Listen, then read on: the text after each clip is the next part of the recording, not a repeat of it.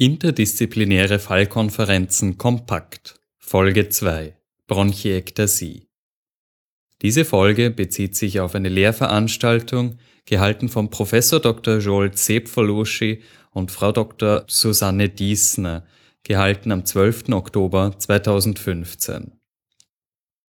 Bei der Bronchiektasie handelt es sich um eine chronisch entzündliche Erkrankung der Atemwege in Form von irreversiblen, zylindrischen oder sackförmigen Erweiterungen der Bronchialwände.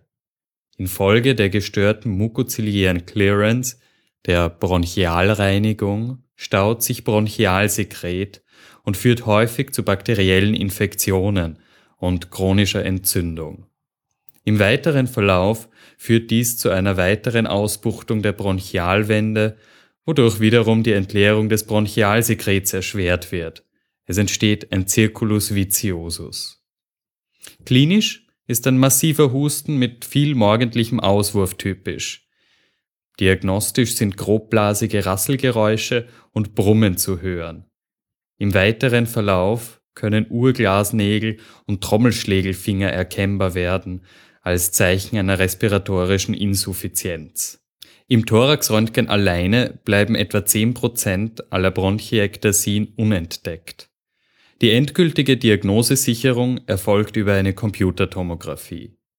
Die Therapie besteht in erster Linie aus Sekretelimination und Infektvorsorge bzw. antibiotische Infektbehandlung. Eine operative Behandlung in Form einer Lobektomie oder Segmentresektion wird bei schweren Fällen in Betracht gezogen.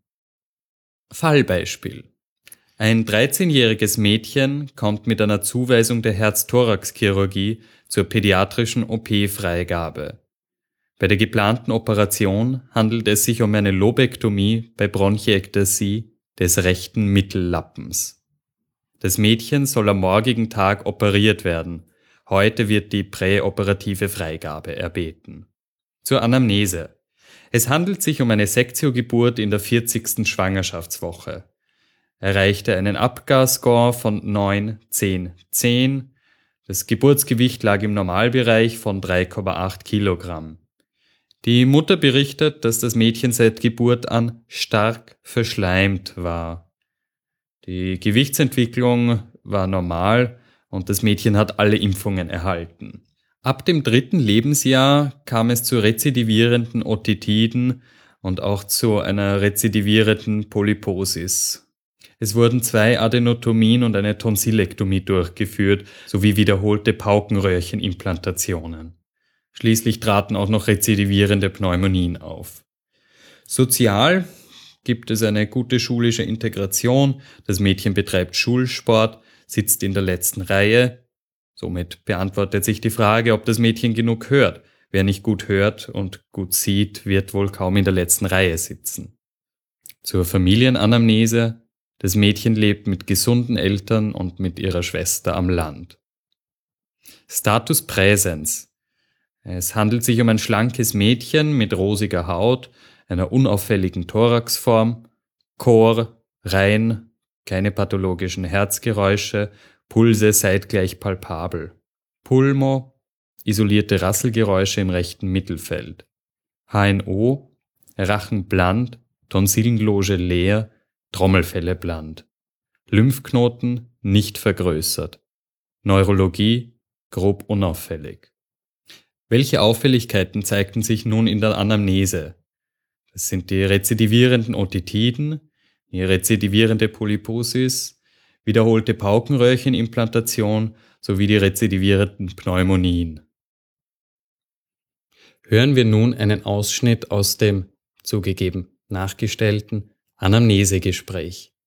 Also Sie sind die Mama von der Hanna. Ja. Ähm, sagen Sie, Sie haben erzählt, dass die Hanna eigentlich seit äh, Kleinkindesalter immer wieder Probleme hatte mit Infekten. Ja, stimmt. Ähm, können Sie sich erinnern, wie häufig das ungefähr vorkommen ist, dass sie so eine Mittelohrentzündung hatte? Ja, das war eigentlich, eigentlich immer, ständig. Immer. Und Sie ja. haben gesagt, das hat mit drei Jahren angefangen. Ja, ungefähr so, ja. Das Und kommt schon hin, ja. Und hat sie es jetzt auch noch? Ja. Oder hat das dann irgendwann aufgehört? Nein, die hat das immer noch. Deswegen sind wir ja da. Genau. Und ähm, Wenn Sie sagen, sie hat es immer, wird es dann trotzdem irgendwann mal besser? Ist es im Sommer besser oder ist es das ganze Jahr Nein, das hindurch? kann ich nicht sagen. Eig- Eigentlich, gell, es ist immer, ja, ständig haben wir das. Immer Ohrenschmerzen. Ja. Okay, Hanna. Ähm, und bezüglich der, der Lungenentzündungen, also dem Husten, ähm, wie oft hat sie das ungefähr? Ich glaube, das haben wir auch. Ständig. Aber sie wird das ja irgendwann mal aufhören zum Husten. Das weiß ich gar nicht. Nein, eigentlich nicht. Das, das, kaum ist fertig, das eine kommt das nächste. Also eigentlich haben wir es immer. Also die ganze Zeit. Ja, Und seit wann die, hat die Hanna die Lungenentzündungen? puh, das ist auch schon lang her. Da kannst du dich nicht mehr erinnern, gell? Also das ist, ja, da war es glaube ich vier, da waren wir Mhm. drei oder vier, irgend sowas. Der Doktor hat gesagt, das ist das und dann haben wir das gemacht. Waren es da auch öfter im Krankenhaus? Ein einziges Mal, da wie es vier war, weil da hat es nicht getrunken und die haben gesagt, das muss man jetzt aufnehmen. Aber wegen, wegen am Husten an sich waren es nie. Und man hat nicht Ja, ein Bild gemacht von der Lunge. Einmal damals haben sie ein Bild gemacht, ja. Und Aber haben bei sie den- gesagt, sonst nicht. Den Nein, anderen Malen nicht. nein nichts. Nein. Und Sie sagen, sie hat es jedes Monat. Immer. Immer. Immer. Was bedeutet rezidivierend? Das kann dreimal sein oder bedeutend öfter. Eine gründliche Anamnese lässt in diesem Fallbeispiel auf bis zu zwölf Otitiden pro Jahr, sechsmalige Paukenröhrchenimplantation und sechs bis sieben Pneumonien jährlich schließen. Hochgerechnet auf zehn Jahre ergibt es etwa 70 Pneumonien und etwa 120 Otitiden, also rund 200 Infektionen. Eine Pneumonie kann, wenn sie nicht adäquat behandelt wird, zu Bronchialwandveränderungen führen. Und diese Vielzahl an Pneumonien kann auch zu einer Bronchiektasie führen. Dieser Zusammenhang ist korrekt, ebenso wie die Lobektomie als Behandlung einer Bronchiektasie. So, wenn wir jetzt äh, nochmal besprechen könnten, wie war eigentlich die Therapie bei diesen Infekten? Können Sie sich noch erinnern? Es ist schon lange her. Hat die Hanna ähm, Medikamente bekommen? Hat sie Antibiotika bekommen? Die hat, naja, wir haben das genommen, was, die, was der Doktor uns gegeben hat. Wissen Sie noch ungefähr, wie das geheißen hat? Das kann ich nicht War es sagen. ein Saft? Das war, ja, meistens war es ein Saft, ja, Und wie lange hat es das ungefähr genommen? Bis die Flaschen leer war. War das ungefähr eine Woche, zwei ja, Wochen? so, ja, bis halt leer war. Ich mein, der Doktor hat gesagt, das nehmen Sie jetzt und Mhm. das haben wir gemacht. Und war das immer das Gleiche? Na, aber oft. Ja, kannst du dich erinnern, das mit den ja, mit den Berlis, das Mit war gut, Berlis. das hat es gern gehabt. Das hat da, wo das geschmeckt. Berli drauf war, ja. Und können Sie sich erinnern, hat das ähm, eine Besserung hervorgerufen dann oder nicht? War es Ja. dann für eine Zeit Das lang war, besser? Ja, das war sofort. Gell? Das war am nächsten Tag war es gut. Und das Fieber, was sie ab und zu gehabt hat, war das, auch besser? Das war auch sofort weg. Und dann haben sie es genommen, es war alles wieder Ja, leicht gebessert und nach dem Absetzen, wenn sie aufgehört haben, wann ist es dann wieder kommen? na bald wieder. Also ein paar Tage und das ist schon wieder losgegangen. Und dann haben sie wieder Medikament bekommen und es hat wieder Genau. geholfen und dann war es wieder weg. Genau, so war Und das. Sie haben gesagt, ähm, immer nur zum Schlucken, nie irgendwas über die Vene. Naja, das eine Mal, da wo wir im Spital waren, Mhm. da hat irgendwas, haben sie es ihr in die Vene gegeben. Aber sonst haben wir es immer geschluckt. Handelt es sich nun um eine chronische Erkrankung? Nein. Vom Muster her handelt es sich um eine akut rezidivierende Erkrankung. Es gibt keine Evidenz für eine Chronizität. Es gibt viel mehr Evidenz, dass die Erkrankung auftritt, behandelt wird, verschwindet und wieder auftritt. Weiter in der Anamnese. Das letzte Thoraxröntgen wurde zu einem Alter von vier Jahren durchgeführt. Mit 13 Jahren, also vor kurzem, Vorstellung bei einem neuen Lungenfacharzt, bei klinisch feuchten Rasselgeräuschen rechts. Nachdem etwa 10% der Bronchiektasien im Chorpulmoröntgen nicht erfasst werden, wird auch nun eine Computertomographie durchgeführt. Es zeigen sich Tram-Line-Verschattungen, dünnwandige Zysten und muköse Impaktationen, welche segmentale Atelektasen oder Überblähungen auslösen.